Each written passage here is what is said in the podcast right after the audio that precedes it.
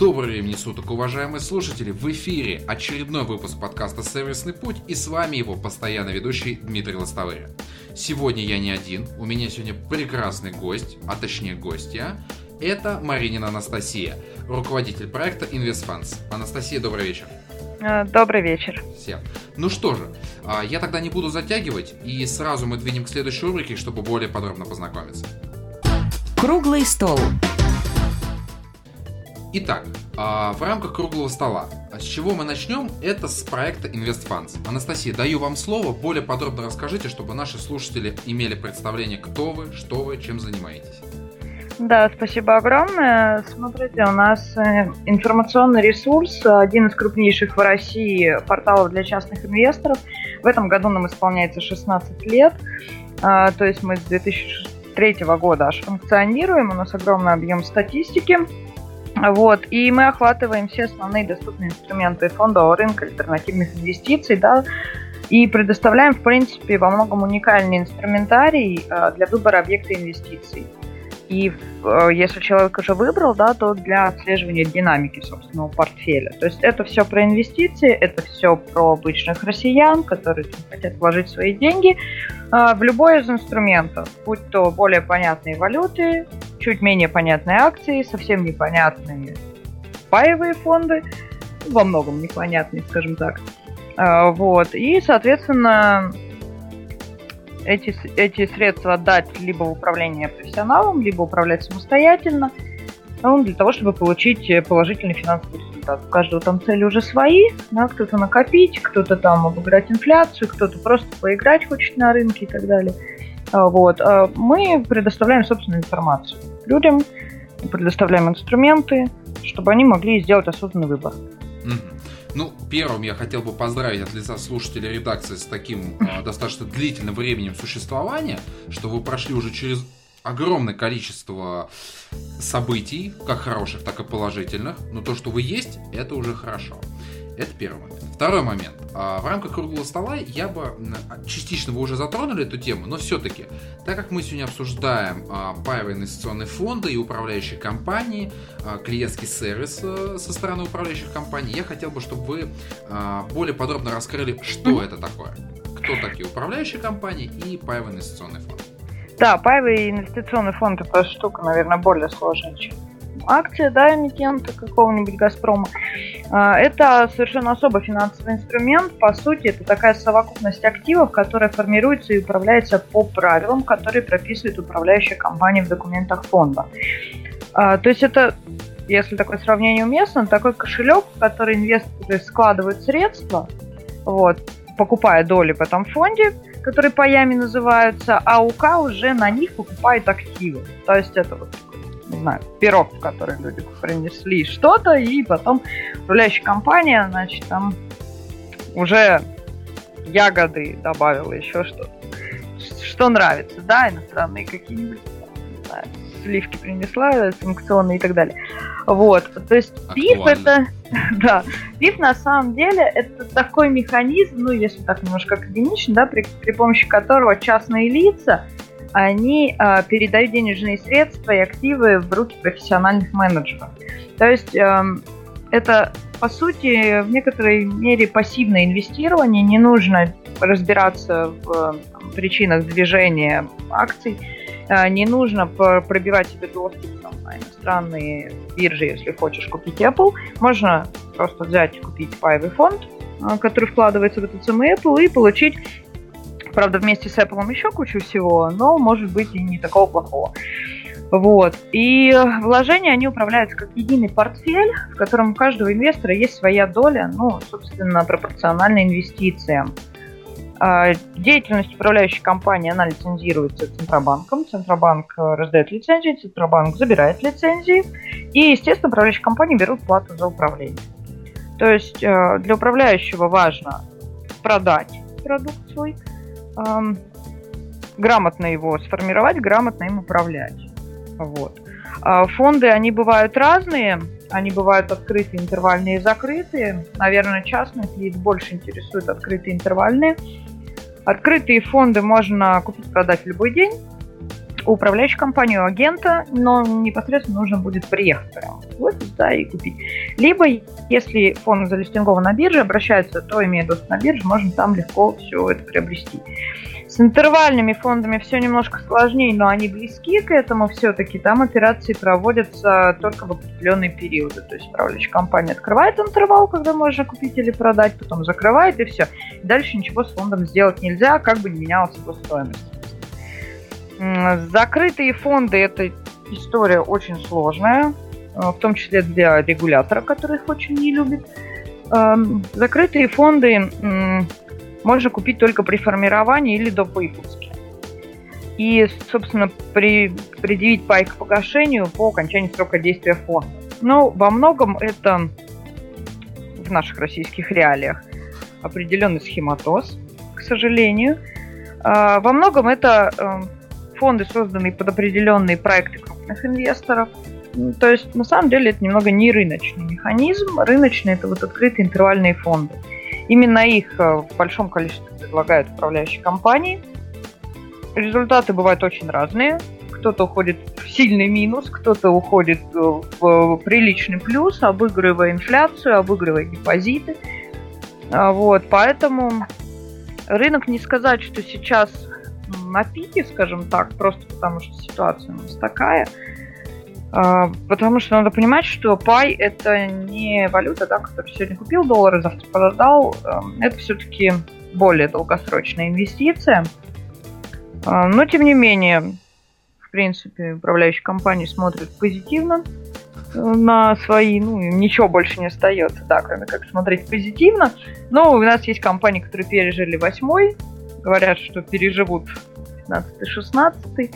А, придумывают, да, и 17 и так далее, придумывают какие-то идеи новые, интересные у некоторых. А, тот, кто вот, умеет управлять, тот э, получает плюс. Э, Все равно доходность фонда это самое ключевое маркетинговое преимущество. А, вот. Собственно, таким вот образом стоят дела с пифами. Ну, естественно, фонды, они делятся по объекту инвестиций можно инвестировать в основном в акции, да, это фонды акций, в основном в облигации, фонды облигаций. Есть смешанные фонды, которые инвестируют и туда, и туда. А, обычно название фонда оно должно намекать каким-то образом на то, а, какие активы в этом фонде а, зашиты. Но это далеко не всегда так. Часто оно какое-нибудь общее, не знаю, там, пиф спокойный, вот что в пифе спокойном происходит, вообще непонятно. То есть тут пока не пороешься, нет. Не плюсы и не минусы. Да, вот такой спокойный очень, такой дзен-фонд, который совершенно абстрагирован, видимо, от ситуации. Есть фонды понятные, там, не знаю, фонд голубых фишек. Все понятно, там Сбербанк, Газпром. Есть фонды, у которых название вроде как намекает на одно, а по факту там совсем другое. У нас есть такой сервис, но он в большей части на профессионалов рассчитан, тем не менее на нашем сайте мы раскрываем структуру активов фонда, в том числе для частников, это для таких продвинутых уже э, физических лиц, да, инвесторов, которые не просто смотрят на какие-то цифры доходности, которые хотят понять, во что вкладывается фонд, вот там у нас можно все посмотреть, и мы сами, естественно, это отслеживаем, и иногда удивляемся, когда в фонде, который декларирует, что он там в металлургию вкладывается, там оказывается Google, Apple и Facebook. Это немножко странно. Смотрите, Анастасия, не могу не спросить, да, времена достаточно динамичные э, и с, отчасти слабо предсказуемы. По вашему мнению, э, вот так коротенько, э, какие перспективы касательно управляющих компаний и такого инструмента, как э, паевый инвестиционный фонд? Ну, выживет, мы тоже смотрим позитивно. Ну, естественно. 2023 года мы смотрим позитивно. Э, выживут, скорее всего, в очередной раз у нас в этом году э, будут на пике фонды все-таки ориентированные на иностранные бумаги. Просто потому, что с рублем все не очень хорошо, и рублевая доходность, естественно, она выше. Э, есть у нас вот рынки по доходности, так, которые составляем, считаем, и там можно у нас всегда посмотреть, что у нас там с начала года происходит, что за год происходит. И, в принципе, да, очень много фондов, да, которые инвестируют в иностранные бумаги, фондов еврооблигаций много, а, валютных вот, да, облигаций. И что удивительно, с начала года, но это опять же конъюнктурное, я думаю, что это может измениться. Вот сейчас топ-10 это золотые фонды. Это, это золото, это 18% да. дают а, просто абсолютно, если посмотреть все, это золото, золото, золото, золото. Вот, но это опять же вещь такая специфическая очень что к концу, то есть вот, например, у первого фонда на сегодня у него плюс 244 э, позиции вверх. То есть вот еще буквально месяц назад он находился где-то 245 был в рынке. Вот. Поэтому как вот что там будет к концу года, мы, наверное, посмотрим. Но если а, Паевый фонд это все-таки активное управление, да? Если управляющего голова варит, если он видит идеи на рынке, они всегда есть. У нас, к счастью, пока не железный занавес. Ходили, кстати, такие страшные опасения, когда начинались вот только эти все санкции. Нам профессиональные управляющие действительно говорили, что страшно сейчас покупать иностранные бумаги, как бы там потом все не запретили, как бы потом невозможно было деньги вернуть оттуда. Ну ничего, пока не запретили, пока все вкладываются. Еврооблигации российских компаний, да, которые вот там выпущены, тоже дают неплохие результаты. Идеи есть, идеи будут всегда на рынке. Волатильность это, наверное, одна из главных позиций, поэтому прилив э, средств фонда начался, опять же, что важно. То есть, да, у нас оттоки сменяются постепенно определенным притоком средств, то есть люди интересуются по тому, насколько мы видим, да, динамика растущая, и интересы пользователей, и вопросы, которые задают, и вопросы становятся более профессиональными, то есть э, прошло время вопросов из разряда «у меня есть 100 тысяч рублей, чего купить», теперь уже задают более интересные, более правильные вопросы, да. обращаясь к управляющим компаниям, обращаясь к нам в том числе, поэтому mm. есть надежда на то, что все это каким-то образом раскрутится и пойдет все-таки в рост. И как раз на волне обращений мы будем двигаться к основному блоку нашего выпуска. Основная тема выпуска. Итак, уважаемые слушатели, я надеюсь, что вы поняли, что тема, которую мы сегодня будем затрагивать, это клиентский сервис со стороны управляющих компаний, проблемы коммуникации между управляющей компанией и клиентами. Но перед тем, как начать, у меня для вас, Анастасия, есть крайне интересный вопрос. А что для вас лично клиентский сервис? Э, для меня лично, наверное, это способность э, компании предугадать клиентские запросы и грамотно построить свое общение с клиентом так, чтобы он нашел на них ответы без личного обращения, без допытывания, но знаете, как на сайтах, например, есть э, такая теория, да, что сайт хорош, если нужную информацию можно найти в два клика. Так. Вот, наверное, клиентский сервис хорош, если нужную информацию ну, клиент может получить довольно быстро, если ему не приходится для этого проводить какие-то расследования, а, выяснять что-то, наталкиваться на э, некомпетентность, которая, к сожалению, бывает. То есть вот у нас был раньше такой замечательный Эм, продуктов ФБУ, фонды банковского управления, это что-то типа паевых фондов, только банки выпускали, к счастью или к несчастью, не знаю, ЦБ виднее, их больше нет, э, но реально звонишь в банк иногда, и там приходится объяснять, что такое ФБУ. Люди не понимают. Mm. То есть э, и с паевыми фондами, к счастью, все полегче. Не, нас, мы не сталкивались с такой ситуацией, что ты звонишь в управляющую компанию, они тебе говорят, а что это? Вот. Но, тем не менее, не должно быть подобных все-таки инцидентов.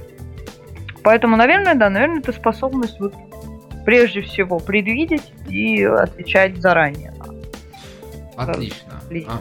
В этом роде. Угу. Теперь, а, перед тем, как перейти, а, извиняюсь за тавтологию, мы обсудим сначала, какие виды коммуникации с потенциальным, с текущим клиентом есть со стороны управляющих компаний. Ну, здесь как бы с одной стороны все довольно очевидно, да, там это телефон, это сайт, это электронная почта, это живое общение, это в том числе, я так понимаю, что ваш проект. А, вкратце, если можно было бы рассказать про каждый инструмент, э, какие-то впечатления про его текущее состояние, насколько хорошо используется, плохо, минусы, плюсы. Mm-hmm. Ну, смотрите, естественно, все-таки век цифровых технологий, и сайт, наверное, выходит на первое место в любом случае. И здесь нужно отметить, что, к сожалению, не у всех компаний а, грамотная архитектура вообще площадок этих, и часто информация с задержкой обновляется. Но у крупных управляющих все хорошо с сайтами, они идут много со временем. Они модные, они правильные в этом вопросе, то есть не всегда удобные, но это уже личное пристрастие каждого. Но вот крупные управляющие переходят на эти э, современные там, сайты с большими там, да, ну вот чисто визуально, с большими картинками красивыми, там, сейчас все любят вот это. Прошло время, когда там э, масса текста была, и да, все это на очень современных технологиях. Вот как раз, я как раз хотел э, у вас спросить, э, извиняюсь, что перебиваю, но э, для меня всегда сайты связаны с э, финансовой стороной. Я извиняюсь, что по гребенку, но это просто личное впечатление они были перегружены информацией. То есть, когда ты заходил, как человеку со стороны, было очень тяжело сориентироваться. Графики, многочисленные отчеты, индексы, а, огромное количество статей, причем статьи не только свои, но и из других ресурсов. А, вот э, можно поинтересоваться, это норма была для своего времени? То есть это какое-то требование, или это были пожелания клиентов, или так вот просто сформировалось? Ну, если это идет речь о сайтах интегратора, где большие базы данных, то это норма, и, к сожалению, это норма даже сейчас. Есть такой огромный сайт э, в мировой, да, э, скажем так, э, там все, ну, что-то вроде большого индекса, там все еще хуже, там все, мало того, что в огромных таблицах слабо структурировано, вот в плане да, стороннего человека, который заходит на эту страницу, э, вываливается масса информации. Да, это больше сайты для профессионалов, наверное. Управляющие компании сейчас, они больше нацелены на обычного рядового клиента. То есть, вот, например, у нас сайт тоже скорее на тех, кто уже немножко разбирается. Ну, иначе там утонуть можно довольно быстро, но хочется же предоставить информацию разную, чтобы человек смог зайти, почитать, посмотреть. А, управляющие компании, они понимают, что а, им нужно продать продукт. Им не нужно давать инструменты для сравнения себя с, какими-то конкурентами. Им нужно продать продукт. Поэтому красивые картинки, поэтому большой текст. А, к счастью, сейчас а, все совершенно неплохо с сайтами в плане того, что там есть и онлайн-консультанты, и калькуляторы доходности какие-то, где человек может вот просто зайти и забить там у меня есть 10 тысяч рублей, выбрать какой-то инструмент и посмотреть, да, примерно, что ему там могут пообещать. К сожалению, нужно всегда помнить, что прошлая доходность на будущее не гарантирует, но хотя бы вот примерное представление составить. Там же есть форма заявки на покупку паев. То есть управляющие компании стараются как-то э, завлечь клиента, и если зайти на там, сайт крупной компании, то тут же будут всякие телефончики, тут же иконки писем и так далее. Тебе сразу пока пиши сюда, звони сюда, там, через 30 секунд мы тебе перезвоним, и все будет хорошо, мы все тебе расскажем, объясним. Вот. Но здесь другой вопрос возникает. А, здесь э, вопрос качества обработки этих заявок э, весьма остро стоит, потому что используя и свою площадку, и чужие площадки, в том числе очень часто размещаются э, баннеры, да, какие-то, которые переходят на посадочные страницы, где тоже есть заявки определенные, или просто э, часть контента чужого сайта адаптируется под заявку продукт какой-то управляющей компании. Очень часто происходит ситуация такая, что человек заполняет там все, ждет ответа, а ему не звонят, не пишут, ничего. То есть вроде как и средства потрачены, вроде как и клиент уже готов, и он что-то написал, а с ним потом либо вот с задержкой коммуницируют, а он уже, может быть, ушел в другой компании, компаний там много. Вот. Либо вообще оставлять без внимания. Почему так происходит, ну, не совсем понятно. Это уже вопрос, наверное, вот э, к эффективности именно на местах, но, к сожалению, последняя миля, она чаще всего оказывается хилесовой пятой. Это большая проблема. Именно вот тот последний единственный человек, та вот девочка-студентка, которая должна взять трубку, позвонить клиенту, сказать, здравствуйте, мы получили от вас заявку. Вот она, я не знаю, красит ногти, смотрит э, кино на работе и так далее. Но, к сожалению, клиент не звонит. В этом есть проблема. Но в целом сайты стали намного лучше у крупных, опять же, компаний, повторюсь, потому что у небольших э, с ними все сложно, и сайты часто напоминают какие-то студенческие проекты с абсолютно убогим дизайном. Да, да, да, убогий дизайн, все совершенно непонятно. А, вот. Э, но тут вот, вот и результат соответствующий. Опять же, у нас, например, есть возможность подключить расширенные такие странички для управляющих, это что-то типа страницы в соцсети, на которой тоже есть возможность задавать вопросы-ответы. И вопросы задаются действительно, и опять же, мы периодически получаем претензии от пользователей относительно того, что им не ответили. Мы, к сожалению, не можем отслеживать ответы, мы можем только видеть, что вопросы задаются. А, вот. То есть Люди потратили время и средства на то, чтобы заполнить страницу на стороннем ресурсе, чтобы их было видно. Люди потратили какое-то время, да, выделили человека специального, который должен отвечать. Клиенту, клиент приходит, что-то спрашивает, и ему ничего не отвечает. Чаще всего люди разворачиваются и уходят.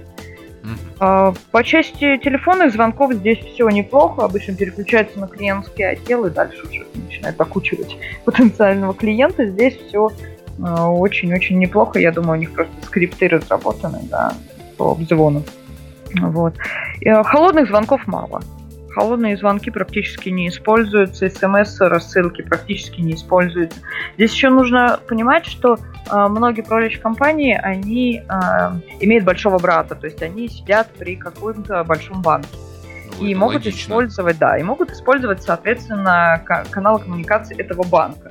То есть приходишь в Альфа-банк, и тебе там, пока ты стоишь в очереди, ты смотришь на какие-нибудь брошюрки, мол, купи паи Альфа-капитала, тут же тебе в Альфа-клике что-нибудь рассказывают, купи паи Альфа, можно там же прямо их заявочку отправить. То есть э, это очень такая важная вещь, действительно через вот большие банки, используя такие сети, очень хорошо работают компании. Может быть, поэтому рекламные у них компании а, снизились, активность, да, рекламная. Многие говорят, что им это не нужно. Просто там, размещать какие-то баннеры, там, им не нужно даже в федеральных ну, СМИ. обладая, в принципе, да, таким большим рекламным ресурсом, ну, в принципе, да. Да, когда у тебя есть выход на Сбербанк, не нужно, наверное, да. даже на э, РБК или Ведомостях вешать баннер, в принципе.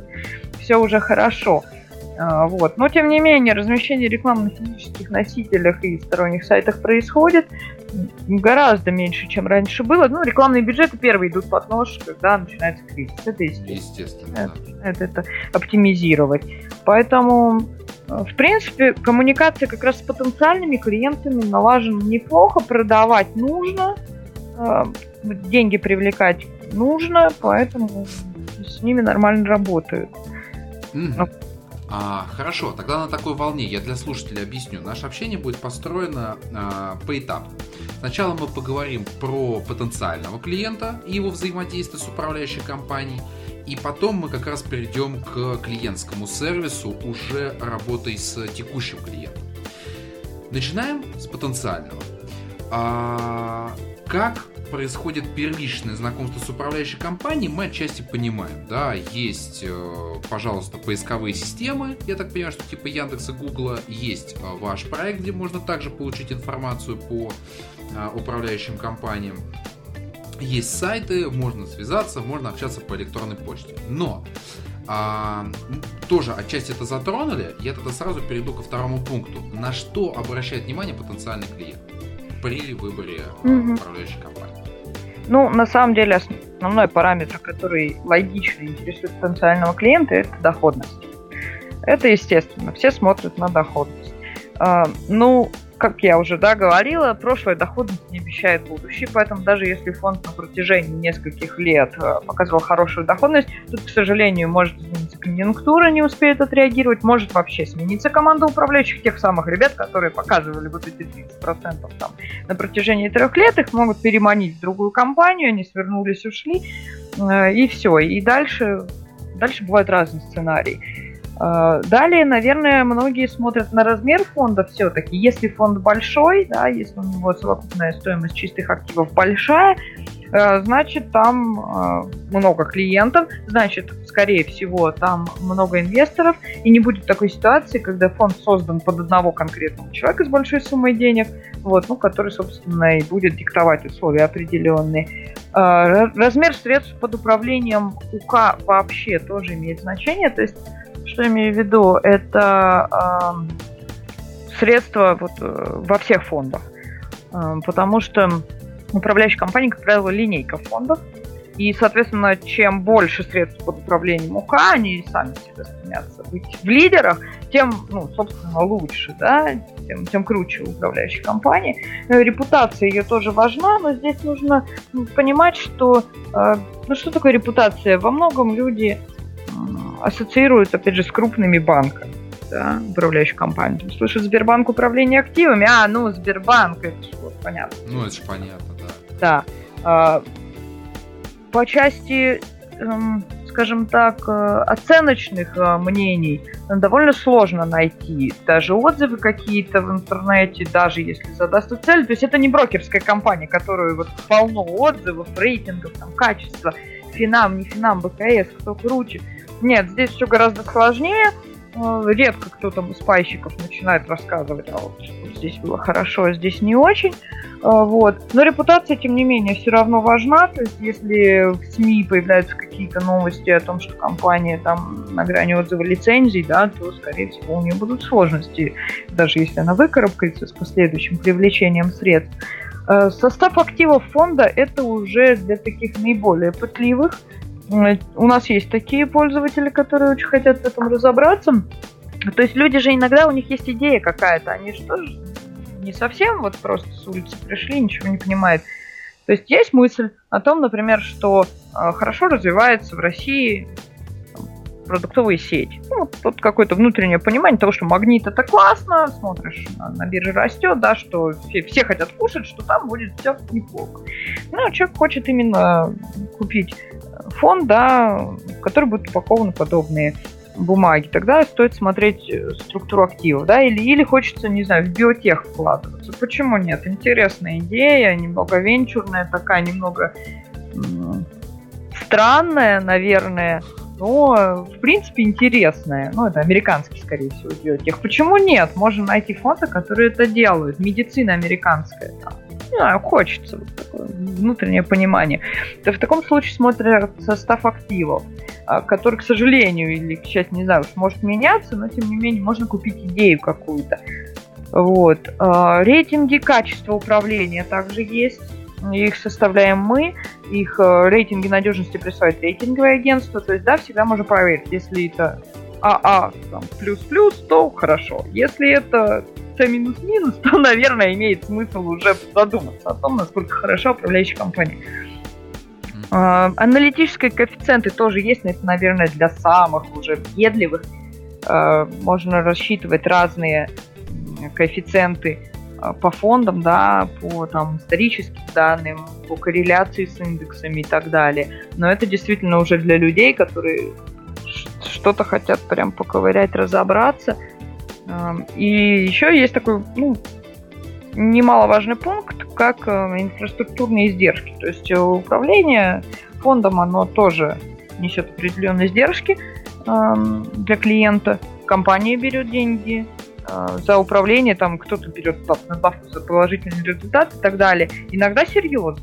То есть у кого-то это 2%, там, да, у кого-то это гораздо больше. И есть действительно люди, которые, в принципе, на это тоже обращают внимание. То есть понятно, что если доходность примерно одинаковая, да, историческая, то имеет смысл вообще-то поискать ну, тех, у кого вознаграждение за управление, оно поменьше как-то будет, потому что если там будет очень много, а у нас есть фонды, по которым там довольно приличные. У нас, правда, в одной компании вообще 100% прописано, может быть вознаграждение 100%, но это все-таки нонсенс уже. А так может э, около 10 колебаться. Mm-hmm. Общие издержки, это действительно много. Ну, понятно, что крупные, они стараются снижать все это. А, поэтому Тут все зависит от того, насколько человек готов ковыряться в этом во всем, насколько он готов разбираться в этом во всем. Но все равно главный параметр это доходность. Э, многих вообще не интересует состав активов. Э, некоторые смотрят на, э, скажем так, команду управляющих, да, если там есть звездные какие-то люди, которым люди доверяют, да, но это, опять же, деловые СМИ надо мониторить, это надо быть немножко в рынке. То есть это, это не те люди, которые по Первому каналу постоянно выступают, ну вот здесь уже нужно за деловыми СМИ следить. А, но все равно доходность, доходность это главное. Если твой фонд показывает минус 20%, ну, там замечательные какие-нибудь там рейтинги вдруг каким-то образом стоят в управляющей компании, это вряд ли кого-то утешит. А я правильно понял или нет, что есть проблемы с прозрачностью? То есть, э, как раз вот там что-то где-то в СМИ всплывет и так далее. Просто для меня любая финансовая компания, а особенно публичная, а все-таки управляющая компания, особенно при банке, она сама по себе обязана быть публичной. А, есть там проблемы с прозрачностью или нет их деятельности, еще что-то? Ну, к сожалению, есть такие проблемы определенные, но в основном конечно, компании средней руки, то есть э, лицензии действительно отзываются, там не так массово, как у банков, естественно, но все равно это бывает. Э, бывает, компании э, получают предупреждение Центробанка э, по части манипулирования ценными бумагами, то есть там начинается подозрение о том, что какая-то нечестная игра идет. Эм, но это чаще всего небольшие компании. Потом у них же тоже есть отчетность перед Центробанком, и часто нарушаются сроки подачи отчетности. И за это тоже можно получить, эм, нагоняя от нашего регулятора. То есть регулятор, он бдит, он следит за всем за этим, за нормативами определенными по капиталу, за сроками э, подачи документов себе прежде всего. То есть э, на самом деле регулятор, он за этим внимательно наблюдает. Э, там есть департамент коллективных инвестиций, который, собственно, разрабатывает все эти нормативы, плотно работает действительно с управляющими компаниями, идет им навстречу, слушает их пожелания какие-то. А, вот. Но в то же время бдит, чтобы не было там никаких проблем. И прежде всего регулятор на самом деле нацелен на то, чтобы защищать э, физическое лицо пайщика. Да? А, поэтому вводятся ограничения на а, объекты инвестирования. То есть, например, регулятор против того, чтобы можно было инвестировать в недвижимость большие деньги, потому что ему совершенно непонятно и непрозрачно, а что это такое? Это там, бизнес-центр класса А или это сарай в поле? Вот он не может ездить везде и проверять, да, а все-таки продукт продается неквалифицированному инвестору, который не обязан вообще ни в чем в этом разбираться и преподносится ему под соусом того, что там инвестируя в недвижку все будет хорошо. Вот. И чтобы вот предотвращать какие-то манипуляции в этой сфере, регулятор накладывает определенные обязательства, определенные ограничения на управляющих, э, запрещаем определенные вещи делать. Вот. В то же время довольно широкие возможности предоставляя, а, но, к сожалению, к сожалению, бывают ситуации, когда а, управляющая компания оказывается замешана в каком-нибудь нечистом деле. Вот. Бывают ситуации, когда фонд уходит в сильный минус. То есть идея не сыграла, электроэнергетика российская, например, страшное дело вообще. Можно было укатиться в минус э, пару лет назад, в ужасный. Совершенно непонятно, что делать с этим фондом. Закрывать, не закрывать, куда-то его выскочить из бумаг быстро невозможно и так далее, да. Ну, не совсем такая красивая история получается. Управляющие компании стараются особо не афишировать, что у них есть такие вот убыточные сильно фонды. Вот. Поэтому первые лица компании, опять же, не, не то чтобы первые лица банков, да, а управляющие активами, это не то чтобы, опять же, господин Греф, а, кто все эти люди, далеко не всегда понятно обычному инвестору. Это нужно еще покопаться. На сайтах компаний даже не всегда команда управляющих есть. То есть да, даже непонятно, что за лицо иногда, да, привлечено к управлению твоими средствами, какое у него прошлое было, а не слил ли он, условно говоря, в предыдущей компании вообще все деньги, не сбежал ли оттуда, там, поджав хвост. Пришел в какую-то другую и снова вот набирает средства. Но, к сожалению, далеко не всегда это ясно. Mm. Почему-то не всегда раскрывают такой теперь момент. А, зайдем со стороны управляющей компании. А, могут ли человеку, например, отказать от, э, в, в вступлении в, инвес... в паевый инвестиционный фонд? Ну, не встречала я таких жалоб никогда, потому что это же обычно средства, которые просто клиент приносит. То есть это не, не заемные средства. Это, по сути, э, управляющая компания не несет никаких особо рисков в этом вопросе. То есть клиент приходит, покупает пай, говорит, вот у меня 10 тысяч рублей, отдает их, кассу относит и все. Тут проблем не бывает, больше ничего с ним не нужно делать. Он не имеет права ни на какое управление, да, это не миноритарный акционер, который может что-то еще требовать. Нет, все, здесь проблем обычно не бывает. Если человек пришел, с ним обычно стараются разговаривать, узнавать немного профиль риска, да, определенный его, предлагать, может быть, какие-то иные решения, а, которые могут ему понравиться. Здесь проблем нет. Пив, в принципе, стандартный актив. Если человек хочет его купить, то, то ему продадут. Вот э, здесь как раз, когда мы начали говорить, да, там предложить иные условия, э, мне очень интересно, как складывается в начале взаимодействие с управляющей компанией. Уже отчасти об этом поговорили, да, что отправляется некая заявка, да, если есть такая возможность на сайте. А, что дальше происходит? Вот человек отправляет заявку или связался по телефону. А, вот как раз вы сказали про предложение неких иных условий э, при необходимости. А, а далее что идет? Э, ну, дальше человек должен прям дойти до офиса. Физически прийти и вот заключить договор, а, оплатить свой паевый взнос – вот, и, соответственно, попадет в реестр пайщиков. И дальше у него будет этот пай, который можно потом предъявить к погашению управляющей компании, который можно, если он обращается на бирже, там продать. А, у фондов есть еще а, управляющей компании, да, есть агенты, э, ну, это компании, с которыми они сотрудничают, не обязательно прямо в управляющие, этим можно к агенту прийти. Может быть, там тот же банк, да, можно купить эти паи. А, вот. А сейчас очень э, сильно развивается идея о там, удаленном э, заключении брокерских договоров. Скорее всего, это пойдет дальше. То есть это через э, регистрацию на портале госуслуг. Можно провести идентификацию и человеку открыть брокерский счет. Вот. Скорее всего, управляющий тоже начнет перенимать какую-то подобную практику. Но единственное, здесь начинается вопрос зачисления денежных средств. Все равно подписывать документы надо тоже, опять же, никто не уйдет. А вот. А, иногда, если это клиент с крупными средствами, его могут попытаться переманить на индивидуальное доверительное управление. Это тоже управляющие компании предоставляют такие услуги. Там могут быть различные сценарии, то есть это уже не стандартный вот ПИВ, да, который тебе продают, а какие-то определенные активы, которые могут собрать вот под клиента или стандартный э, какой-то механизм, под него переделать немножко, перетрясти, который больше будет соответствовать. Но обычно это, естественно, идет речь когда о больших деньгах, потому что там эм, ну, там и потенциальный не, куш не, другой, да. Да, да. Ну и не будут, естественно, переформировывать стандартизованные свои продукты. Поэтому все вот так происходит обычно. Ну и еще плюс до сих пор еще тянется вся эта история с некоторыми чековыми фондами, которые из ваучеров еще выродились.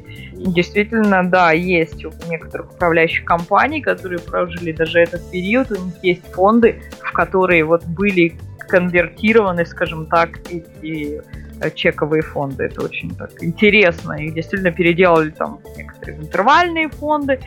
И вот к нам часто обращаются, говорят, у меня есть чековый фонд такой-то, такой-то, и мы объясняем, что да, все неплохо, вы вообще вложились правильно, потому что у вас теперь паевый фонд, стоит денег, где есть управляющая компания, вполне вменяемая, свяжитесь с ней, они вам все объяснят, что делать дальше, потому что есть реестры, все, все записано, все протоколировано.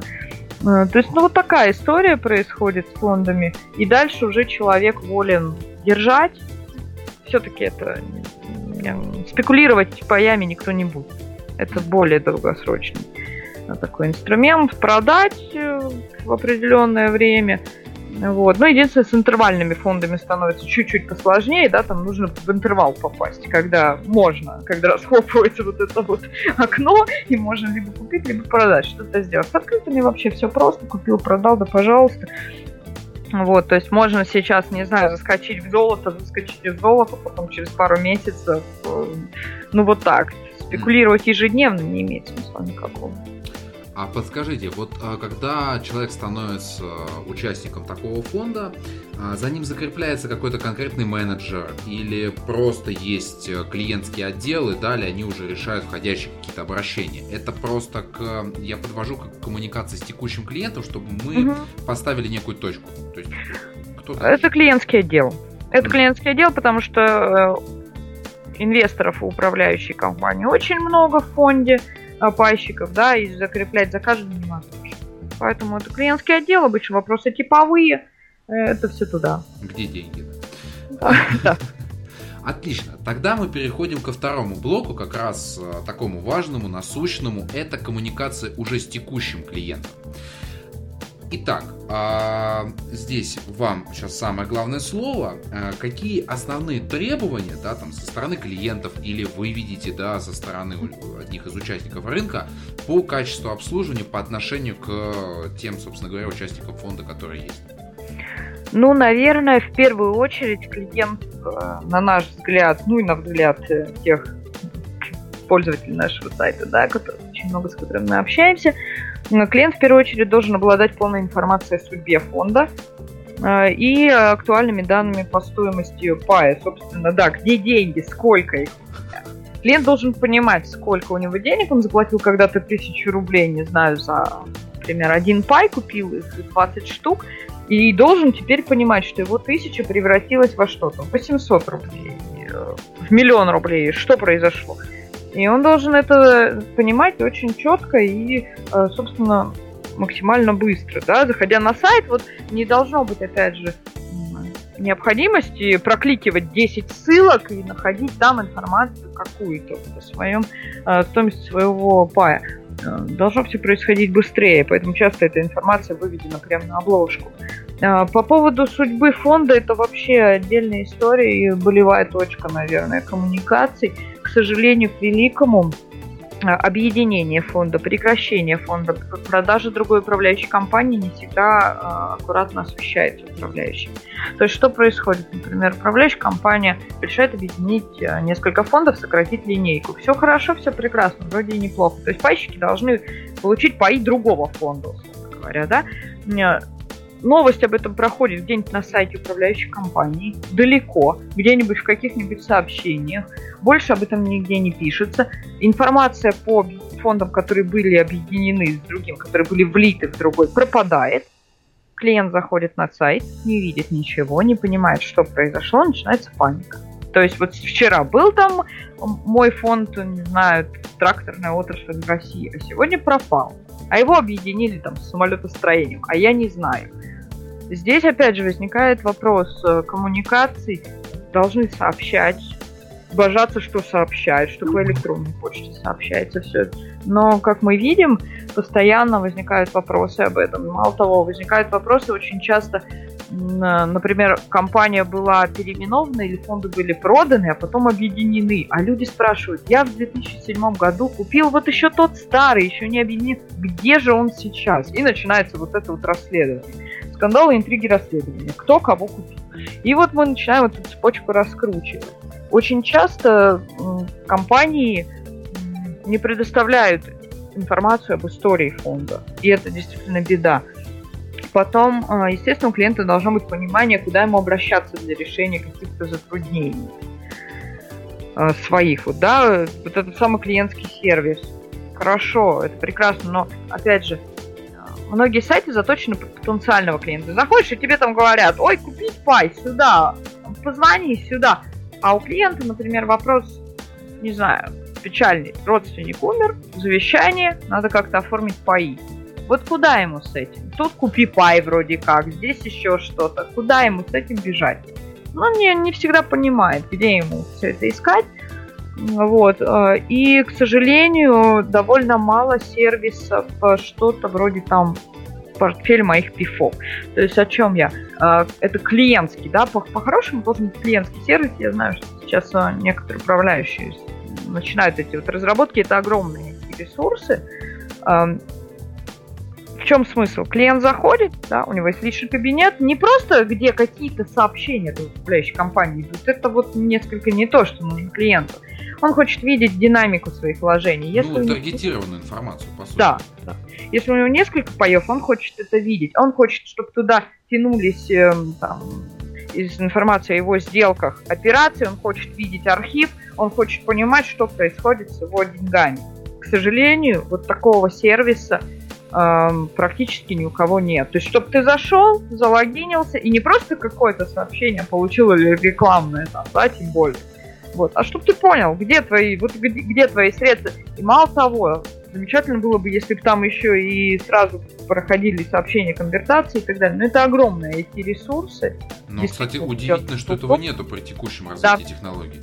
Да, да, к сожалению, к великому, вот здесь вот начинаются проблемы личные кабинеты пайщика. Их, э, безусловно, имеет смысл делать. Это лояльность клиента во многом повышает. И, к сожалению, удобство как раз-таки коммуникации. Да. Точечная коммуникация. да, к А- сожалению, вот на- надо тянуться, наверное, к банку. К интернет-банкингу, да, вот там все очень удобно, там все очень классно, хочешь переводишь, хочешь что делаешь. Здесь вот, наверное, имеет смысл вот брать за основу и в плане удобства, да, и делать для пайщика такие вещи, потому что многие ведут учет буквально в Excel таблице. Все очень грустно. Ну или на сторонних ресурсах, вот э, где есть сервисы ведения портфелей, как у нас, например, он есть, ну, люди реально свои данные туда забивают, прямо вот смотрят, что у них происходит. Потому что, потому что удобно, потому что вот им, им нравится. Ну, Безусловно, если у управляющей компании есть сервис, э, там, портфель моих пифов, это значительно повысит лояльность клиента, ему будет удобно, коммуницировать с ним опять же будет удобно. Почему это не делается? Ну, Так большой- это даже получается на основе ваших слов, это даже как конкурентное преимущество получается, что у них есть такой личный кабинет.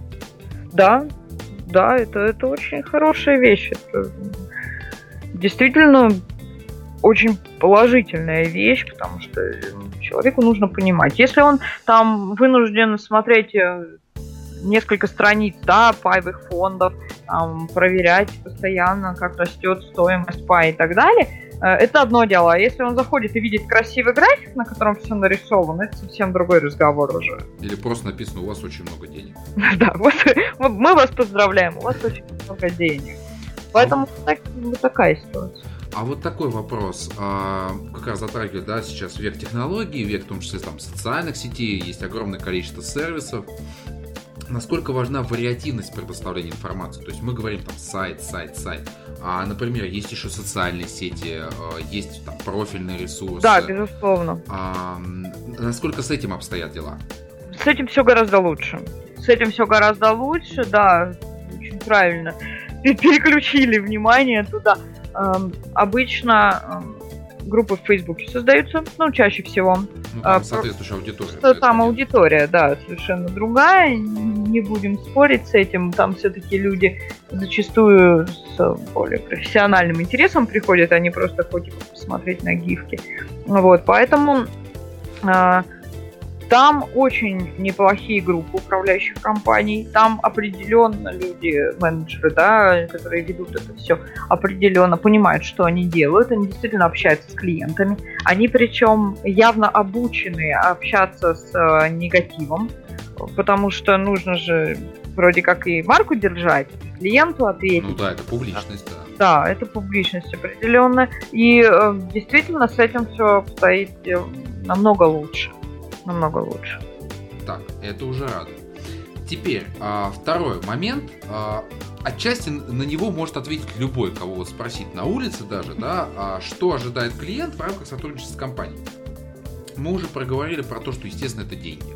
Да, ну тут это понятно, за- зачем еще вкладываться. Но а, есть ли еще какие-то ожидания? Вот, понятно, там вот мы проговорили там про прозрачность, про профессионализм.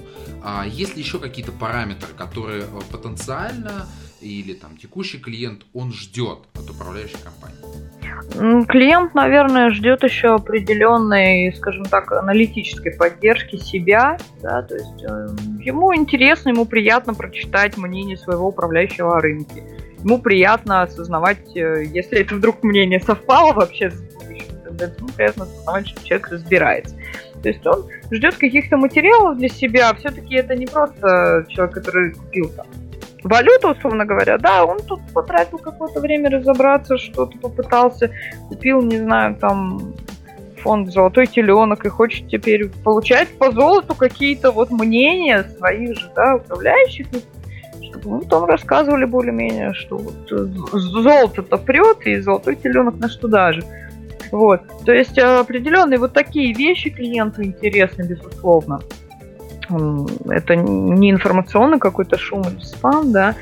А, но надо понимать, контент, да. да, надо понимать, что все-таки э, человек меркантилен по природе своей. Поэтому, если вдруг не будут ему рассказывать про то, что там золотой теленок там.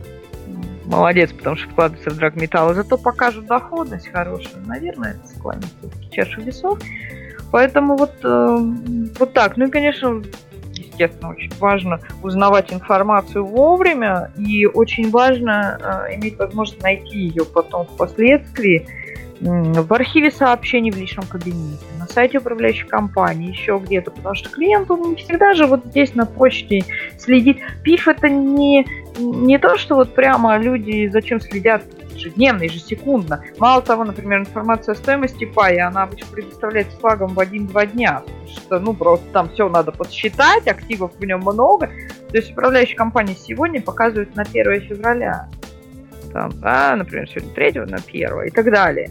Если идет эм, там какие-то праздники, еще все хуже. То есть это не прям сегодняшний данные. Ну, как биржа фактически обновляется.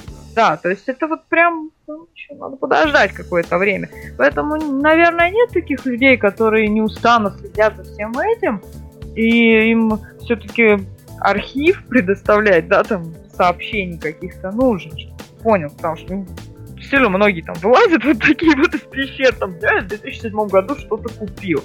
Классно, купил. Где же теперь все это найти? Человек сам не понимает, где все это найти, то, что он купил в 2007 году. Там потом в восьмом, видимо, увидел все на бирже, схлопнул это все и не открывал, как страшный сон вообще забыл. А теперь вдруг вспомнил, такое у меня же там деньги, говорит, были, а чего с ними теперь? Ну вот интересно. Вот, поэтому очень важно вот предоставлять информацию грамотно, структурированно и, э, опять же, не забывать сохранять архивные какие-то записи, чтобы история могла прослеживаться. А можно так выразиться тоже немножко? А ведь э, многие при, могут прийти в инвестиционный фонд, э, не обладая должными там, компетенциями или там особо высокими знаниями, и отчасти предоставляемый контент позволяет клиенту расти. Да, да, безусловно, безусловно. Это на самом деле для многих является первым шагом в самостоятельное инвестирование.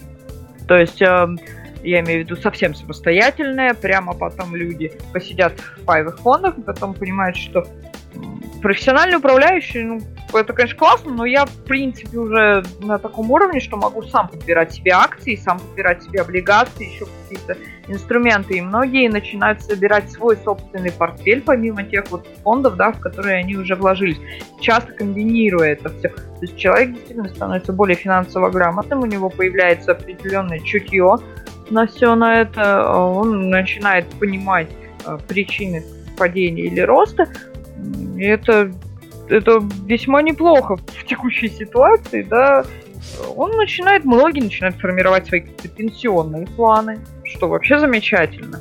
То есть это такой первый шажок, потому что сразу там э, бухнуться в биржу, ну, немножко страшно. А тут вроде как есть человек, который профессионал, который тебе руку протягивает, говорит, пойдем, вот у меня фонд, вот там классно, вот я 30% заработал.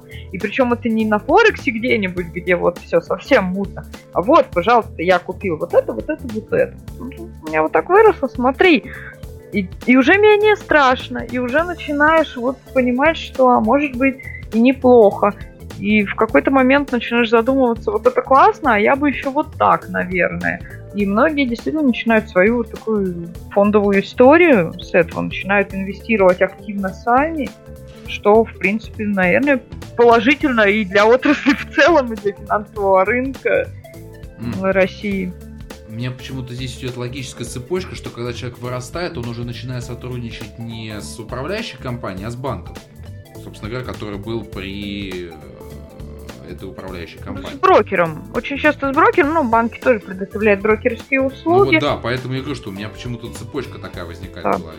Сейчас еще государство предоставляет э, действительно интересный инструмент. Государство во многом это идея просто оттуда. Э, это индивидуальные инвестиционные счета. Э, ну, это, наверное, отдельная история совсем. Но это такая возможность человеку и фонды взять, и акции какие-то купить. Вот это как раз там следующий, наверное, шаг, да, следующая ступенька там. Действительно, инструмент очень интересный, еще и с э, возвратами налогов, то есть там вообще очень-очень все интересно. Свои проблемы с коммуникацией, опять же, есть, потому что о нем мало кто знает, к сожалению. Ну, вот, это, наверное... в принципе, государством вообще тяжело бывает коммуникация. Э, ну, это да, но тут, по сути, эм, такие счета могут открывать управляющие компании, могут брокеры открывать, вот, а государство гарантирует эм, определенные налоговые льготы. Очень интересно для частников, для обычных физических лиц инструмент, очень интересно, действительно. Вот. Но, к сожалению, опять же, здесь возникают такие э, определенные проблемы уже правового поля. У нас, например, сейчас э, все обустроено так, что если э, в рамках этого счета э, клиент обращается к управляющей компании, да, открывает, нет, свои фонды управляющий продать не может надо через брокера заходить. Вот тоже своеобразно. То есть ты там доверяешь Сбербанку, тебе нравится Сбербанк управление активами, приходишь, говоришь, я у вас открою, продайте мне свои фонды, а тебе так, а и никак не получится, иди вот к брокеру и там наши фонды купи. А хочешь мы тебе фонды Альфа продадим? Немножко нелогично. Нелогично, да, да, да. С этим многие спорят, но, к сожалению, пока вот, пока вот так все происходит. Но инструмент интересный, только вот прошлого года начал функционировать. Посмотрим, как будет. Но это реально отдельная, наверное, тема очень, очень большая. А такой тоже, опять же, логичный вопрос на основе предоставленной информации, да, что это первый шажок. А, соответственно, рано или поздно-то аудитория заканчивается, которая делает этот первый шажок. Или, или тут не Подрастает новое. Ну, Подрастает это... новое, да. А, сейчас очень многие работают на молодежь. Начинают пытаться разговаривать на их языке. То есть это ведь не 50-летние бабушки в основном составляют основную массу пайщиков. Это люди, которые вот э, работающие, раньше планка была, наверное, 30-35, сейчас даже ниже уже стало. Активные, работающие, интересующиеся. Действительно очень многие начинают подумывать о том, чтобы средства какие-то вкладывать. Вот. И поэтому не прекратится, наверное, этот поток никогда, имеем регионы, они будут следовать все равно. Клиент будет. Клиент будет. Надо предоставлять ему интересную услугу. Надо показывать, что проект интересен, что продукт хороший. Клиент несомненно, будет, никуда он не переведется, собственно. Да, может быть, кто-то уйдет в индивидуальное управление, да, если а, активы наберутся э, в таком объеме. Кто-то уйдет в самостоятельное инвестирование. Кто есть люди разные, кому-то комфортнее вот сама вот эта вот система пифа, да, купить что-то, чем управляет профессиональный мужик, и все, и пусть управляет дальше. Это внутренняя какая-то определенная вот э, склонность, да, к рискам, к принятию рисков. Это люди разные. Люди разные. Кому, а, кому-то интересно самому. Вот, вот он я, вот у меня квик, вот я сижу, тут чего-то шаманю, купил то, продал это, эх, здесь проиграл, здесь ничего сейчас кому-то вот это интереснее. Вот здесь я единственное хотел бы дополнить, а, что, ну, даже не дополнить, а внести такую вот ремарку, что чтобы компании управляющие не расслаблялись на словах от э, Анастасии о том, что клиент всегда будет. Поэтому мы, собственно говоря, здесь и записываем сейчас этот выпуск, для того, чтобы вы понимали, что клиента будет, но как с ним работать. А, потому что буквально в предыдущем выпуске, когда мы записывались, а, одна из претензий по части продаж была, я просто проводил небольшой соцопрос, и там было а, либо такое как бы навязывание откровенных услуг угу. да, своих, либо наоборот, когда компания ведет себя высокомерно, понимая, что ну клиента все равно будет, ну не ты, так другой. Угу. Ну зачем ты это? И поэтому на вот этих вот словах у меня автоматически сработал рефлекс о том, что, ребята, не расслабляйтесь. Это правда. Это... Во-первых, клиент может быть не твоим. Совершенно. То, что он будет, он будет. Но кто сказал, что он придет именно к тебе такому хорошему?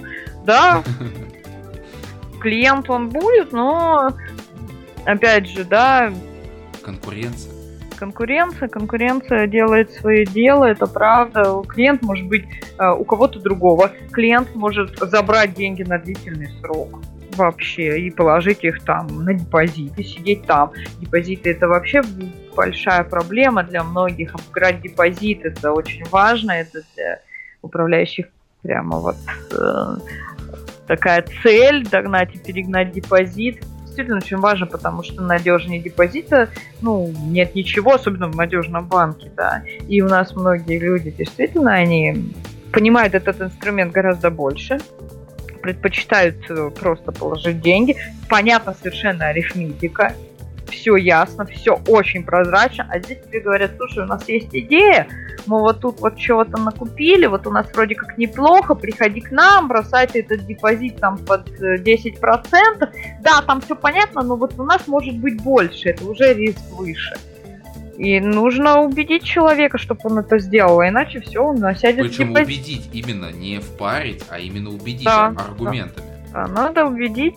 И у нас, э, опять же, по закону о рекламе, у нас нельзя э, напирать на историческую доходность. Нельзя обещать доходность. Управляющая компания не может сказать, мы вам дадим 40%. Или что мы лучшие управляющие. Не могут. Тоже, тоже не могут. Не могут.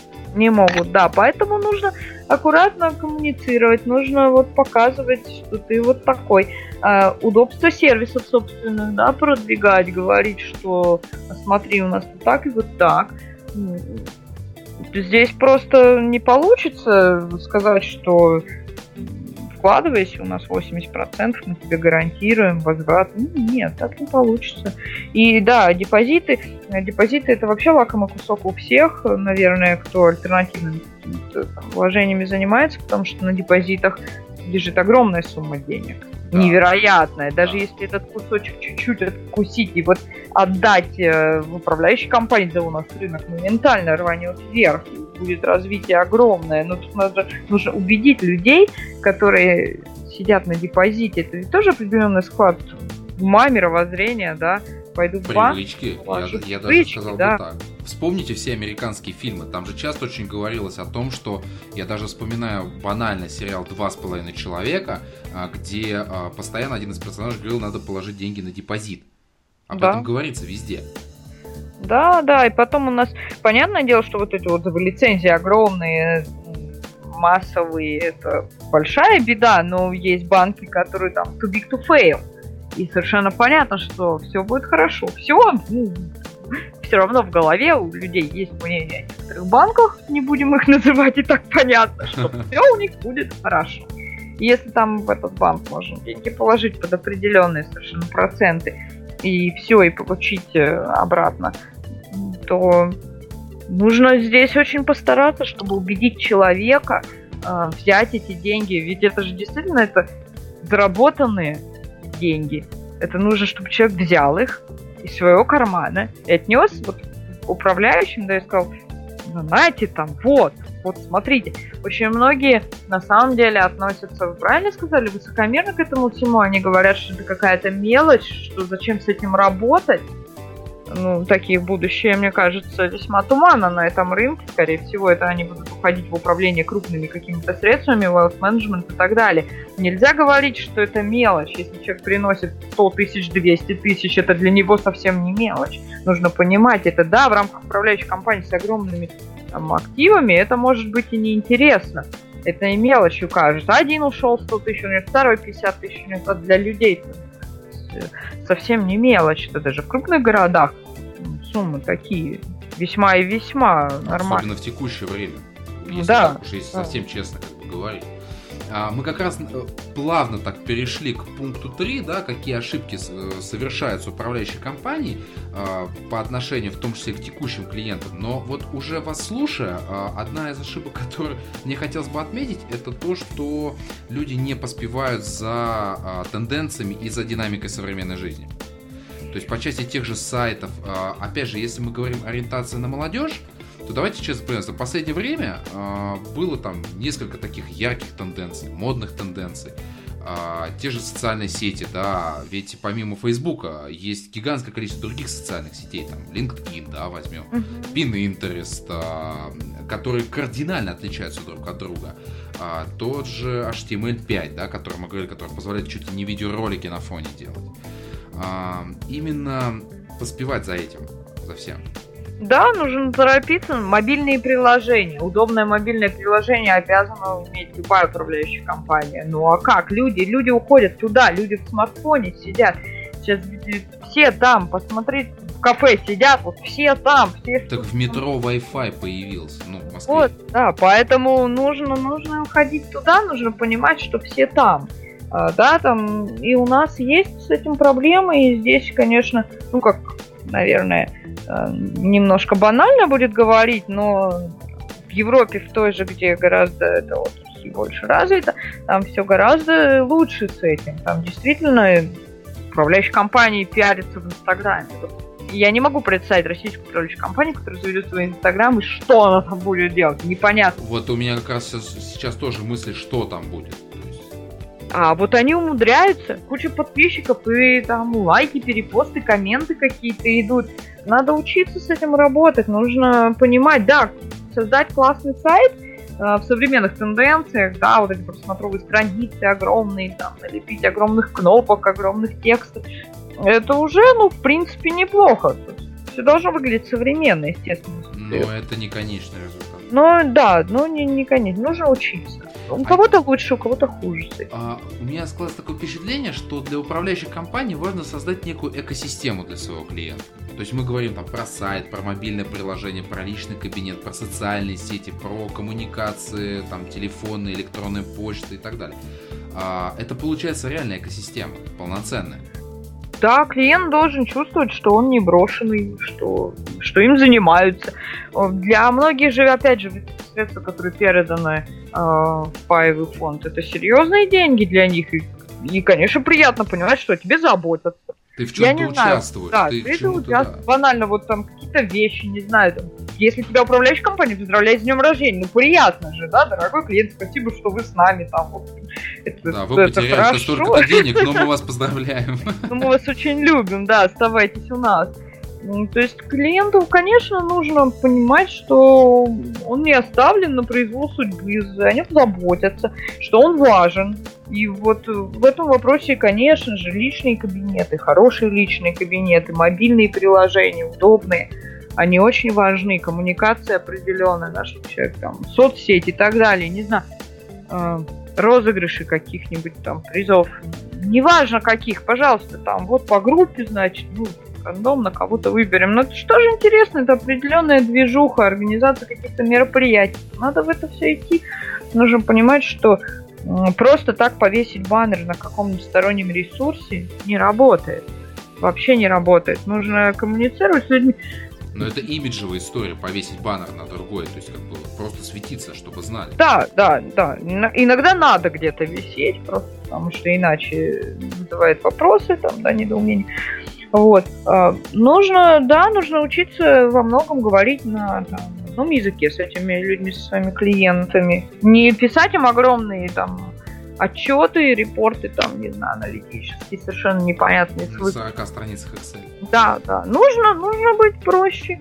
Да, иногда, может быть, имеет смысл применять какие-то э, такие неожиданные варианты, делать какие-то посылы со сленгом и так далее. Да, может быть, кого-то это, ну, что за ерунда, чем вы занимаетесь, а кто-то скажет, круто, сейчас же все очень просто.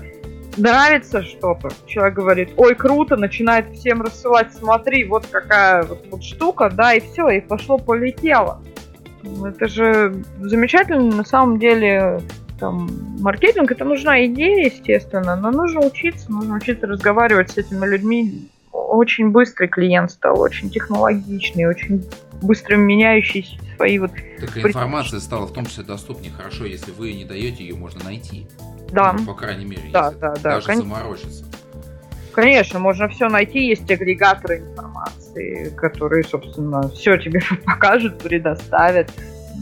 Поэтому нужно, нужно быть удобнее, нужно быть ближе к клиенту. И да, действительно, учиться разговаривать на одном языке с ним. Не нужно ему там с большой буквы выписать и так далее. То есть, может быть, нужно как-то попроще, не то чтобы совсем. Ну, «Эй, чувак, деловая этика все равно присутствует. Да, ну, но нужно немножко пробовать разные подходы. М. Меня цепанула тема высокомерия, если позволите. А, в обычной жизни а, с ней довольно легко столкнуться, да, там, банально разобрать пример какого-нибудь магазина, который торгует там бытовой техникой и многое другое, когда ты приходишь к нему купить какой-нибудь шнур обычный, да, то есть не идет речь о покупке там в 5, там, в 20 тысяч рублей, а она там покупка буквально в 200 рублей. К тебе соответствующим образом относится. А, даже кассир, что самое смешное. А, вот а, по части инвестиционных фондов. Я понимаю, например, а, управляющая компания, у которой крупные активы, которая занимается там достаточно большими, там, я не знаю, управляет там большими средствами, человек, который придет там с двумя тысячами рублей, я сейчас условно беру, да, м, получается, что есть риск того, что такое поведение будет. Есть, да, ну тут уже человеческий фактор, потому что, ну, например, управляющая компания это ог- огромная структура, да, есть управляющие, которые управляют всем портфелем целиком, то есть он там не видит, вот, кто вложил 40 тысяч, кто 140, кто 400, а кто 2. Ему, вот, в принципе, есть объем под управлением определенный, который, которым человек э, заведует, да, что-то вкладывает, перепродает и так далее, кладет э, ней корзиночки или другие. А в то же время есть на местах э, люди, которые, собственно, заключают договора. Да, естественно, если клиент приходит и говорит, я готов там, инвестировать 500 тысяч рублей, и человек, который говорит, я готов 5 тысяч, это разные для них люди, скорее всего. Но это нужно избегать.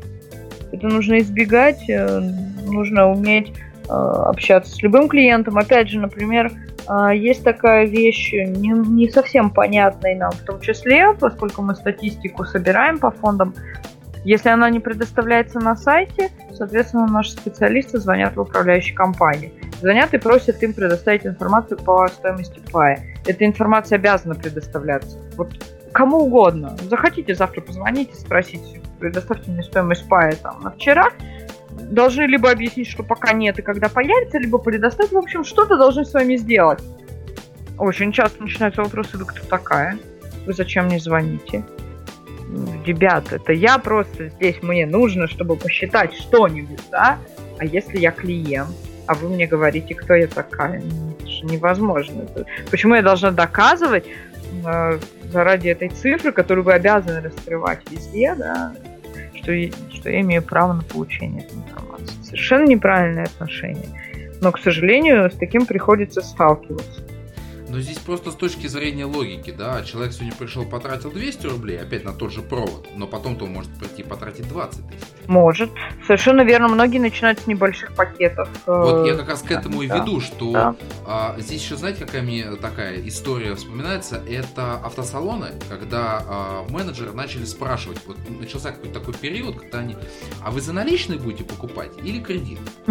И от этого очень резко менялось общение сразу. И я даже ставил специальные эксперименты, а, да, говорил там то наличные, то кредитные, и потрясающие были метаморфозы. И здесь как бы для меня это тоже удивительно. Я прекрасно понимаю реакцию там, человека, который на месте заключает и говорит о том, что там 5000 рублей. Ну, что вы, что вы. Вот тут, тут за вами я вижу, мужчина стоит, он на Эскалейде приехал, который уже стоит э, от 5 миллионов. Как бы. Не могли бы вы чуть-чуть подвинуться? А, при том, что сейчас, в те же кризисные времена, а, важен человек, который за 200 рублей пришел. Да, нужно, нужно начинать ценить клиента, потому что эм, он сегодня принес действительно 10 тысяч, не знаю, там купил несколько фондов, каких-нибудь, например, с консервативной да, стратегией инвестирования, вот он сохранить решил и попробовать, опять же, человек не знает, он не стал, а хуже, если он знает и сталкивался, полез на фондовый рынок, например, в 2008 году, купил что-нибудь, увидел, что это все обрушилось, вышел с убытками. Этого клиента нужно убедить, что э, он может доверять. Это очень сложно переломать человеку психику, который уже напоролся один раз на убытки, очень тяжело. Его нужно убедить, что э, доверять стоит, что не, не все вот так, что бывает по-другому. Э, и да, он может прийти с небольшой суммой. Никогда не знаешь, э, чем это в итоге обернется, какую он в итоге сумму принесет. Опять же, клиенты постоянные. Ну, никто же не отменял человеческое общение сарафанное радио и так далее. У него может быть члены семьи, друзья и прочее, и прочее. Начальник на работе. Начальник на работе, да, опять же, коллеги и так далее. И здесь нужно, да, нужно уметь разговаривать со всеми корректно, об, обучать, управляющая компания остается обучать своих вот менеджеров на местах, на телефонах, чтобы они, да, да, нужно всем улыбаться, благодарить, говорить, что вы сделали правильный выбор, какой бы он ни был.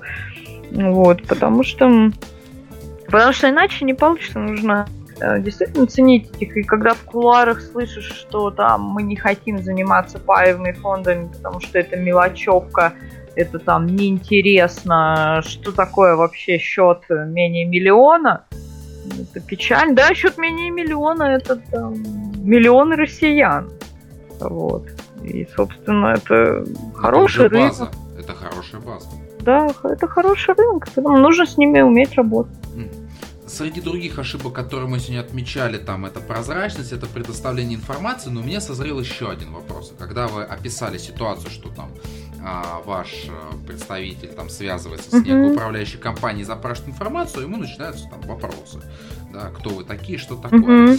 А, насколько, э, точнее даже как вы оцените текущую коммуникацию между управляющими компаниями и информационными ресурсами? Я, естественно, сейчас не беру регулятор рынка, да, Центробанк. Там все понятно, там законодательно все это решается. Но именно с вами, как с информационным ресурсом, ну, здесь э, в чем интерес в основном управляющих, естественно, размещение каких-то своих э, позитивных новостей, Кто да, освещение, да, каких-то там а, вот, положительных черт. Не знаю, а у нас первое место в рейтинге по доходности, а у нас фонду исполняется 10 лет и так далее. Такие вещи, да. В то же время, например, а, мы э, структуры активов фондов разбираем, да, и здесь начинаются непонятные вещи. То есть, когда звонишь, например, в управляющую компанию, говоришь, ребят, мы представляем информационное агентство. У нас есть э, сервис по структуре активов. А скажите, пожалуйста, где ваша отчетность вообще? Вот как бы вот где? Я, я не регулятор, да, э, безусловно, но это открытая информация. А где она? Ну, напарываешься на то, что кто вы вообще такие, и какая вообще отчетность, и нет у нас ничего. Вот, или она вот там не знаю где, или там, подождите, мы вас переключим на другого специалиста. Отправьте смс на номер. Да, но это бывает редко. В принципе, у крупных компаний не бывает таких проблем. Они но вот за 16 лет э, существования какая тенденция все-таки к улучшению или изначально все было на нормальном уровне и вот возникают эпизодические проблемы? Наверное, тенденция к э, чистке рынка идет. тому, что вот э, мелкие... Сейчас кризисное время. Да, не справляются, а кто крупный, э, тот становится прозрачнее, тот э, учится общаться. Например, мы там проводим интернет-конференции, да, иногда, и с, э, заходим в компанию и говорим, слушайте, вот мы хотим поговорить вот, на такую тему, приглашаем вас поучаствовать. Вам бесплатно, нам бесплатно, всем бесплатно, а пользователям возможно задать вопрос.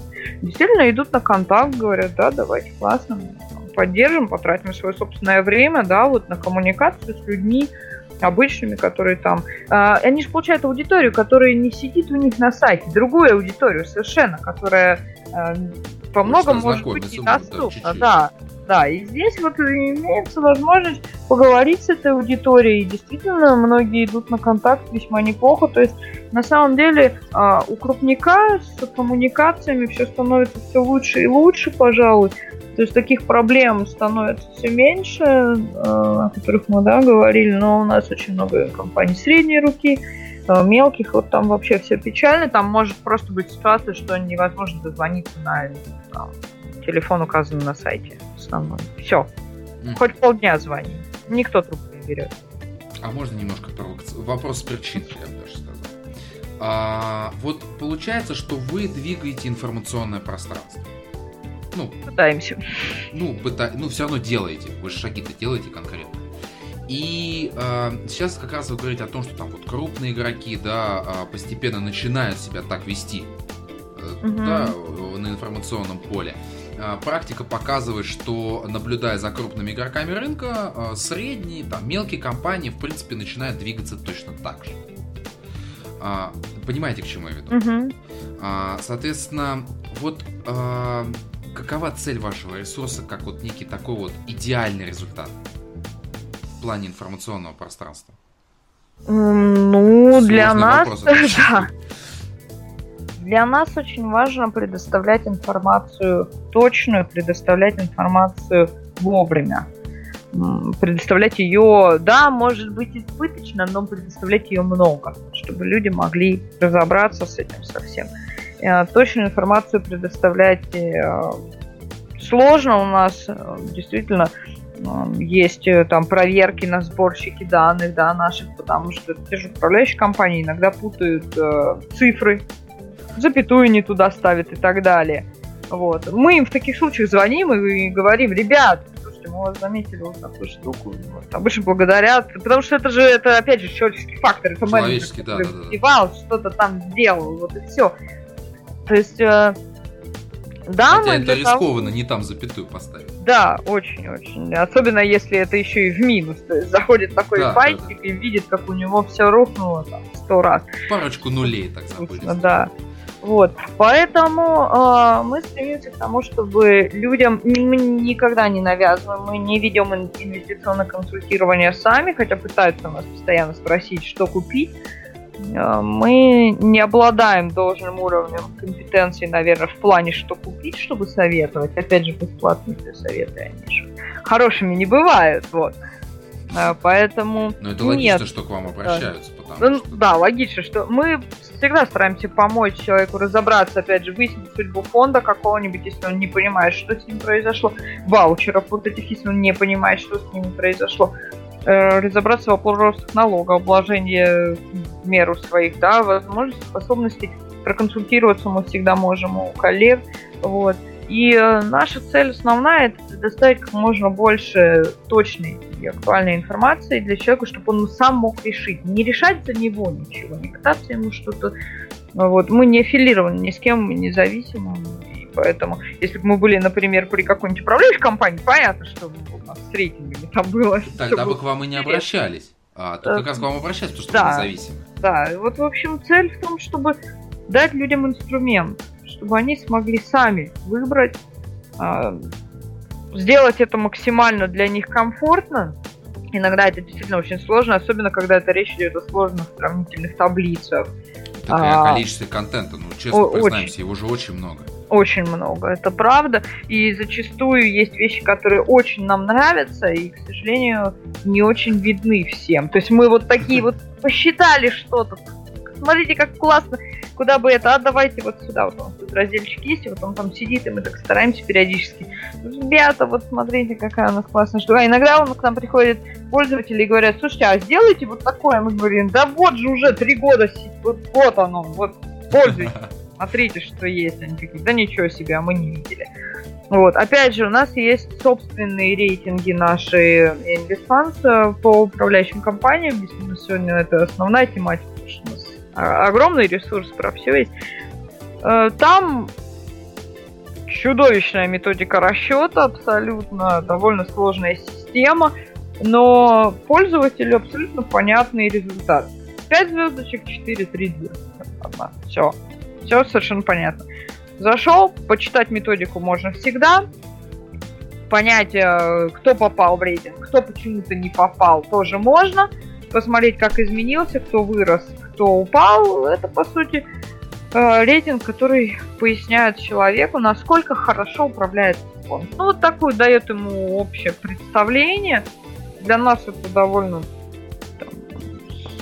сложная система, вот, особенно следить за ней, чтобы она не ломалась, чтобы все было вот корректно. Вот, мы ими очень дорожим, этими рейтингами. Управляющие компании тоже признают э, все эти вещи, на сайтах своих часто пишут, что вот у нас значит, рейтинг качества управления там 5 звезд. Вот. Э, это возможность человеку посмотреть, присмотреться к чему-то, да, ага, вот, вот здесь 5 звезд, потом уже доходность посмотреть, или сначала доходность, а потом это не важно, в порядке. И уже составить себе представление какое-то общее. Если захочется копаться в коэффициентах, это все у нас есть, не надо ему сидеть в Excel считать самому. Пожалуйста, пошел, посмотрел, как вот оно все существует. Все методики доступны, все в свободном доступе, публично очень. Вот, и нам важно дать человеку, не советовать ему, что делать, а дать ему возможность понять, что он хочет делать, что он хочет получить в итоге, чтобы он сам думать начал, чтобы он ну, продолжил думать многим, да.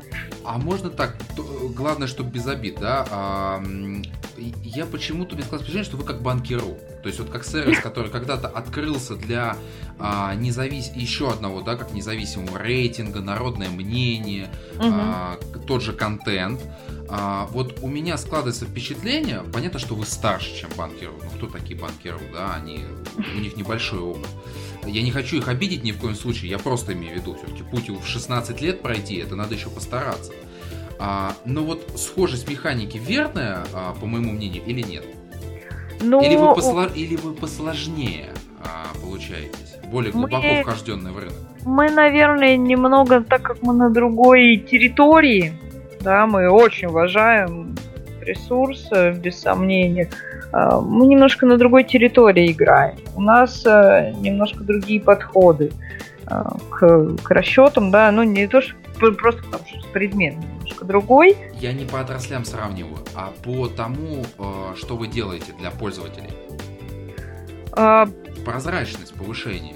Да, да, ну, в общем-то, любая информационная структура, она работает, ну, если она не аффилирована ни с чем, она работает на повышение прозрачности да вот не в, в той отрасли. Если она все-таки не аффилирована ни с кем, то большая часть все-таки на это.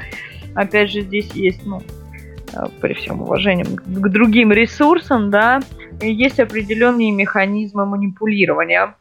Все равно у большинства, и здесь нужно очень внимательно к этому относиться. То есть кого-то же можно показывать э, не очень рандомно, да, например, кого-то можно прятать. А, вот эти все приоритетные выводы, это ведь не всегда понятно пользователю. Вот. А, то, что там, например, да, финансовая вообще есть подоплека этого всего, то человек заходит, смотрит, ага, вот это супер предложение, вот там эксклюзив, вот от такого-то банка, страховой, неважно, да, ну, в какой-то сфере. Может быть, оно не самое лучшее, просто ему это подают вот, вот так. Оно правдивое, оно действительно такое и есть но пользователю подают это вот сразу, наглядно, красиво. Здесь важно очень, ну, на наш взгляд, важно дать инструментарий, чтобы человек разобрался. Да, конечно, все всегда, и банки, и страховые, и кто угодно, будет работать с профильными ресурсами и стараться выглядеть там красиво. Всегда так будет.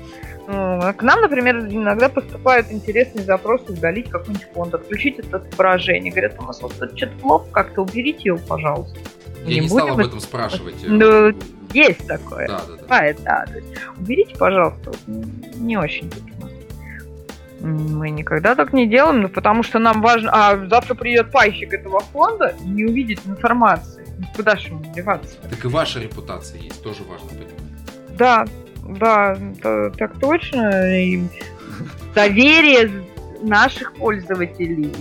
Мы им очень дорожим. У нас, э, естественно, мы всех мониторим. У нас есть определенный костяк, да, такой, который с нами давно. Вот, и это очень важно. Мы иногда проводим опросы, когда получаешь позитивные какие-то э, мнения и там, пожелания. Это всегда очень ценно. И просто так людям начинать прям навязывать что-то, это вообще не наш путь. Вот, мы стараемся, стараемся показать людям, что все разные, что есть вот, вот, вот это, вот это, вот это, дать им инструменты для сравнения. У нас есть, например, э, сравнение пифов на сайте такой определенный механизм, где можно самому выбрать что-то, вот и получить уже готовые таблицы. И дальше в них копаться, и графики строить, и коэффициенты смотреть, ну и делать свой осознанный какой-то выбор. То есть в этом, да, у нас есть определенные там рекламные размещения. Ну, любой профильный сайт, он является площадкой рекламной. Да.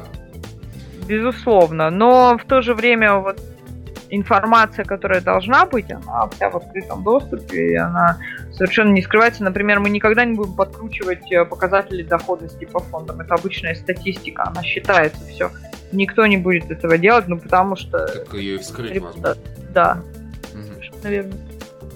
Итак, а для того, чтобы резюмировать вот этот большой блок, который мы сейчас обсуждали, а, Анастасия, я попрошу вас а, сформировать советы для новых управляющих компаний, которые, надеюсь, что будут появляться, несмотря на тяжелые времена, и на что обратить внимание да, в рамках работы со своими клиентами. Ну и в том числе, как вот я в плане написал, да и действующим управляющим компаниям эта информация в том числе не помешает. Это правда, да. Наверное, будь быстрее быть быстрее, реагировать быстрее, э, быть контактнее, э, говорить с людьми на э, там, приближенном к языку, да, но вежливо, уважать действительно клиента своего, что не всегда бывает, к сожалению. Действительно быть мобильнее, быть ближе. Э, личные кабинеты, мобильные приложения, все уходит туда. Невозможно сейчас э, там, жить как в 2003 году, не получится. Клиента надо привлекать, клиента надо э, привлекать своей открытостью, э, с э, отсутствием вот, да, там, каких-то схем непрозрачных.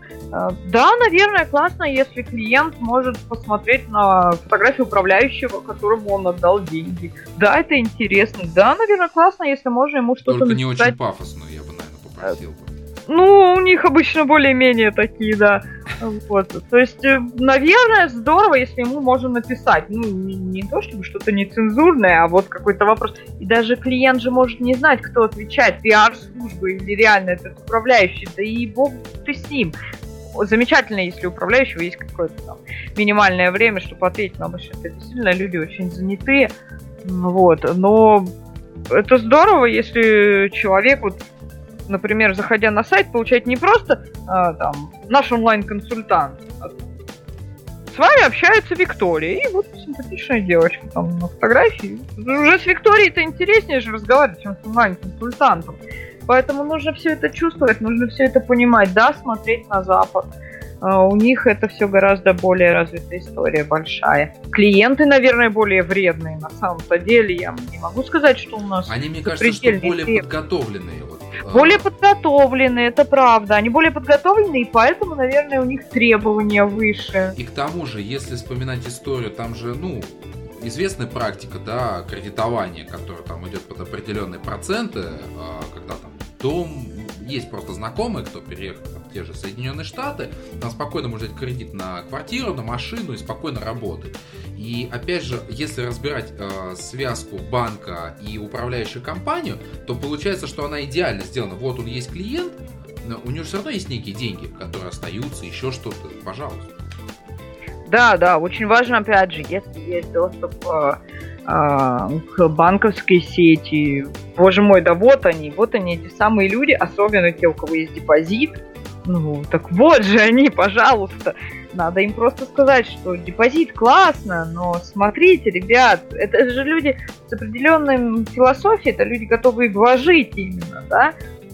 Вот, надо с ними разговаривать. Ну, вот это хорошо у нас прочувствовали очень управляющие, они хорошо канал используют, здесь все у них замечательно. Вот. Но нужно, нужно меняться быстрее. Особенно нужно середнякам подтягиваться, потому что, конечно, у нас крупные компании уходят в отрыв с сумасшедшей скоростью. По части именно технических каких-то вещей, по части сайтов. Можно просто открыть сайт топ-10 и там middle в 100 и все, и понять вот эту глобальную разницу огромнейшую между этими компаниями. Да, это требует ресурсов. Это, это не значит, что можно сделать сайт и 10 лет с ним сидеть дальше. Нет, очень быстро все меняется. Но это нужно делать, потому что клиент, он меняется тоже, да, новые поколения приходят какие-то, и их уже не убедит вот это. Вот это вот то, что страшное, сделанное в 2005 году. Им не надо. Поэтому, наверное, хочется, да, посоветовать быть быстрее, быть открытие, и не забывать, что коммуникация коммуникацией, а, а вот там оставлять следы коммуникации где-то надо. Если объединил фонды, то, пожалуйста, вот как-нибудь по-хорошему это сделай, не знаю, на страничке фонда напиши, что объединен вот с этим. Пусть она побудет какое-то время. Люди ведь не сразу это могут увидеть.